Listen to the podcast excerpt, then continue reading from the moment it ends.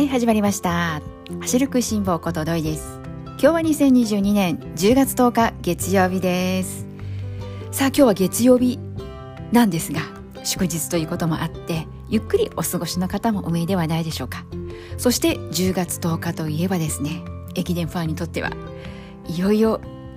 学生駅伝始まるぞということでね出雲駅伝の開催日でもあります。本来ならば出雲駅伝を見てからこの番組収録したいなと思っていたんですけれどもなかなか予定通りにいかなくてですね実はまだ出雲駅伝スタートしておりません。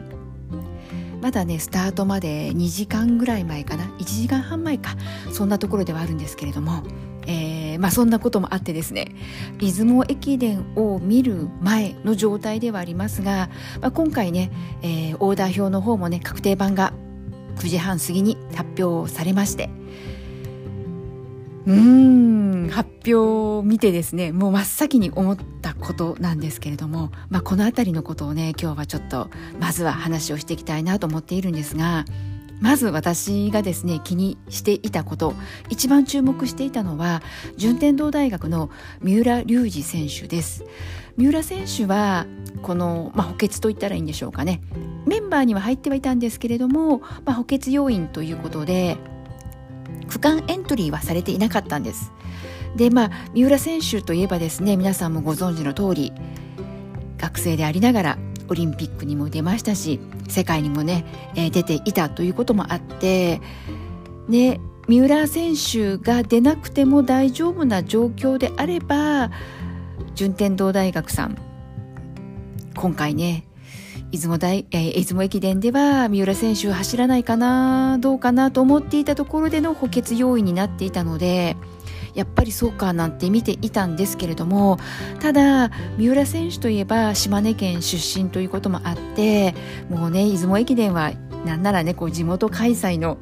ね、地元のファンの方だけではなくってもう全国のね、えー、三浦選手ファンの方がもしかしたら集まるんじゃないかなと思うような、まあね、それほど注目度の高い選手でもあるわけなので本当一体最終的にはどうなるのかなというところで見て注目していました。そしたらね結局最終オーダーでは2区を走るということで一番最短距離の5.8キロ三浦選手の名前が上がってきました。なんでねうんできればねちょっとこう生放送というかライブで見たいなということもあって、まあ、今回ね出雲駅伝なんですけれども外出先でも TVer などでもねあとそれから YouTube でそういったものでも見えるのでテレビじゃなくてもね見られないというわけではないので何らかの形でちょっとだけね見てみたいなというふうに今からちょっとワクワクドキドキそわそわしております。そんなわけで私はですね今回出雲駅伝の中で一番注目しているのは2区5.8キロというね最短区間を走ることになった三浦選手を注目していきたいなと思っています。そしてその他ですねもう本当にもう注目というところでいくとキリがないぐらい、まあ、このね見たい箇所はあるんですけれどもそうですねあとどこまで話をしていこうかなというところではあるんですがもうかいつまんで話をねさせていただくとですね中央大学中央大学のですね吉井選手兄弟兄弟でのたすきつなぐことになるのかどうなるのかなあのお兄さんの大和選手の方が、まあ、怪我故障明けということもあるので実際本当に、えー、最終的なね確定のオーダー表に名前が残るのかなどうかなとも思っていたんですけれども最終的には残りました。で、まあ、お兄さん1区。で弟さんの方が、えー、最終区の6区。ということなので、まあ、兄弟のねたすきリレーというわけにはいかなかったんですけれどもそれでも出雲駅伝の中では1区はま8キロということそれから6区はね最長距離の10.2キロということで比較的長い距離を兄弟で担うことになりました。なので中央大学さんも注目したいなと思っている学校の一つでもありますしあと東京国際なんですが、で、昨年の優勝校でもあるじゃないですか。でですねどんなメンバーで来るのかなと思っていたんですけれども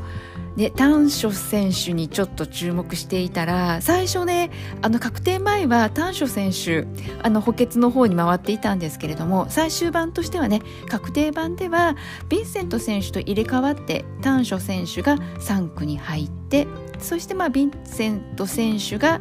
今回メンバー入りしなかった、まあ、補欠要員の方に回ったということに、まあ、入れ替わりがありました。あとですねぱり駒澤大学の話もしておこうかなというところなんですけれどももう駒澤大学といえばねやはり田澤廉選手4年生ということでね最後の学生駅伝挑むわけなんですけれども、ね、田澤選手も全日本そして箱根ということで距離の長い駅伝もね控えているので出雲駅伝で田澤選手出てくるのかなどうかな駒澤、ね、大学はね選手層も厚いですしどうなんだろうと思っていたんですけれども最終盤でも田澤選手の名前は残りました。そして3区を走ります。なので、まあ、田澤選手丹所選手もう3区といえばですね結構激戦区というか注目度の高い区間でもあるんですけれども見どころとしては私は勝手にですね同じくここの3区にはですね国学院の平林清人選手の名前も上がってきているのでね、どんなことになるのかな。あと青学のですね近藤幸太郎選手の名前も上がってきていたりするので5題ある3区になるのかなと思ってます。メンバーから外れてしまって残念だったっていうところではあのですね順天堂大学の石井一樹選手なんですよね。石井選手が外れて、まあ、三浦選手が、えー、走ることにはなったんですけれども石井一樹選手も注目している選手のお一人でもあったのでなんでちょっとですね出雲駅伝で石井選手の走る姿が見えないっていうのは残念だなと思うところではあります。であとそうですね、えー、楽しみだなっていうところでいくと駒澤大学のやっとですね鈴木芽吹選手復活してきましたなんだかちょっと怪我でね苦しむ、えー、時間が長かったので、ね、でもこの大学駅伝ここをね間に合ってよかったなっていうところで、えー、鈴木芽吹選手はですねえー、っとですねアンカーの6区にエントリーされています。なのでですねこの6区の最終区間10.2キロ一番長い距離ですここもねなかなかすごいことになっているんですよね今申し上げた通り駒澤大学の鈴木芽吹選手そして順天堂大学はね、えー、鹿間選手でしょ。そして中国大学はね先ほども名前出しました、えー、吉井選手の弟さんの方の俊介選手。そして創価大学は島津選手出てきてます。そして国学院ではですね伊地選手も出てきてます。なので力のある選手の名前がねずらずらっと並んでいるわけですよ。なんでね本当に最後の最後6区まできっとどこが優勝するのかわからないというような展開になることを期待しつつでも出る学校はねもうやっぱり全部応援したいもう出る選手全員応援したいと思っている、まあ、一駅伝ファンとしてはですねそんな気持ちでいっぱいです。そして出雲駅伝がね間もなくスタート時間がね迫ってきているというところででより一層私個人的にはですねちょっとこうドキドキもしてきています。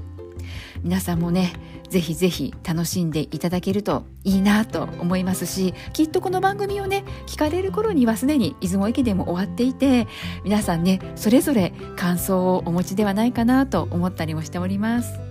なのでねもう今日ねもしお休みの方はですねゆっくりねテレビを見ながら観戦されている方もねお見えかと思いますし出先からねちょこちょこっとこうね合間を縫って楽しむという方も有名でしょうしね本当皆さん自分のねマラソンと一緒です。自分のペースで楽しんでいただけたらなと思います。そしてですね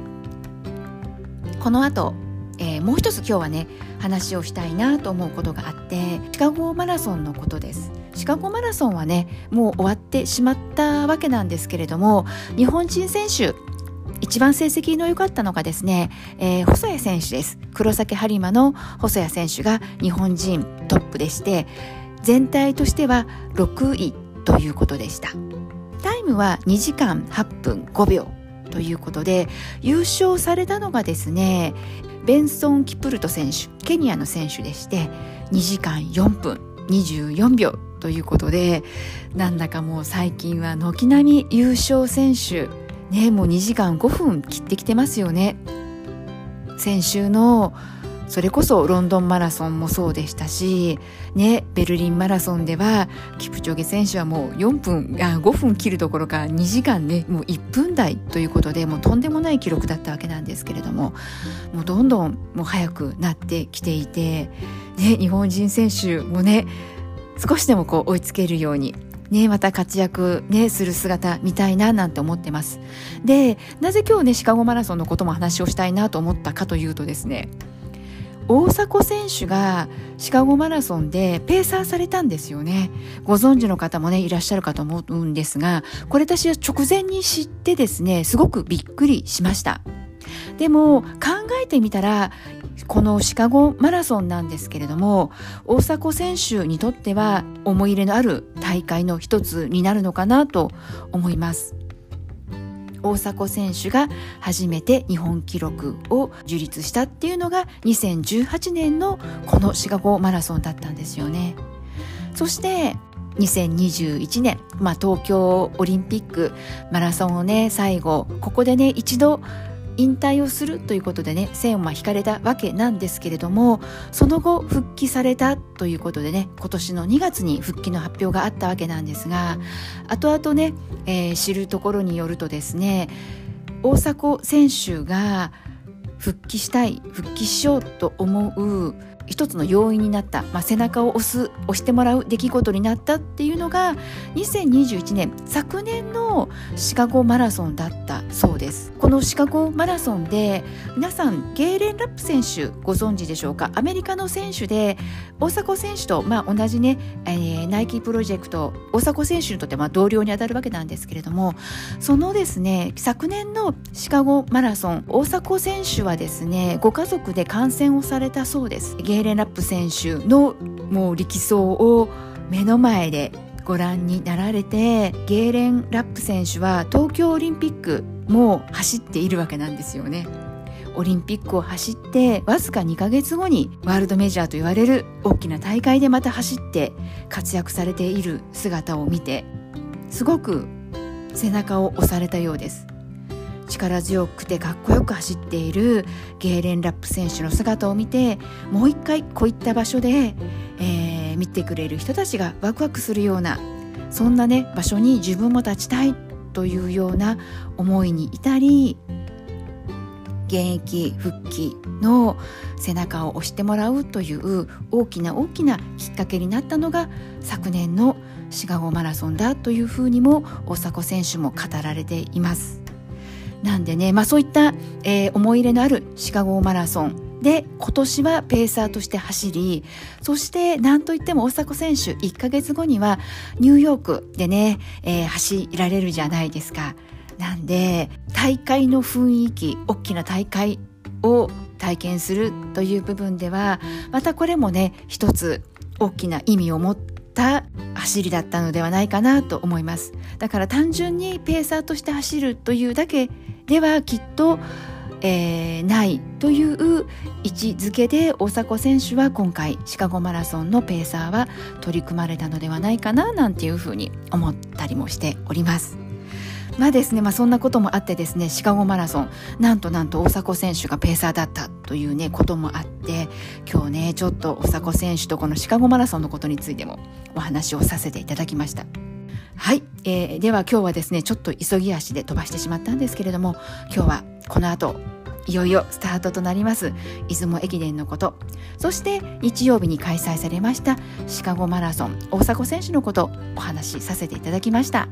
今日も最後まで聞いてくださった皆さんいつもありがとうございます。それではまた次回元気にお会いしましょうね。ではではまたね。